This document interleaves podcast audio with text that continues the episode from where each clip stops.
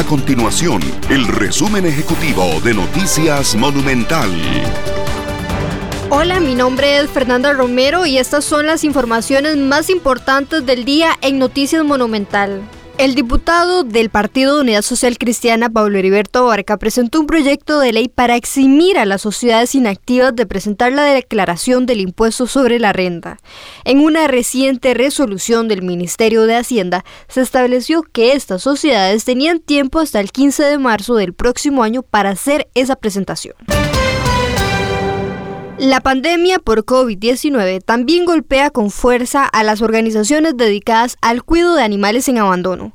Un ejemplo de esto es en territorio de Zaguates. La organización asegura que el abandono de perros aumentó durante la emergencia sanitaria, mientras que la crisis económica que atraviesa el país generó la disminución de hasta un 40% en las donaciones que reciben.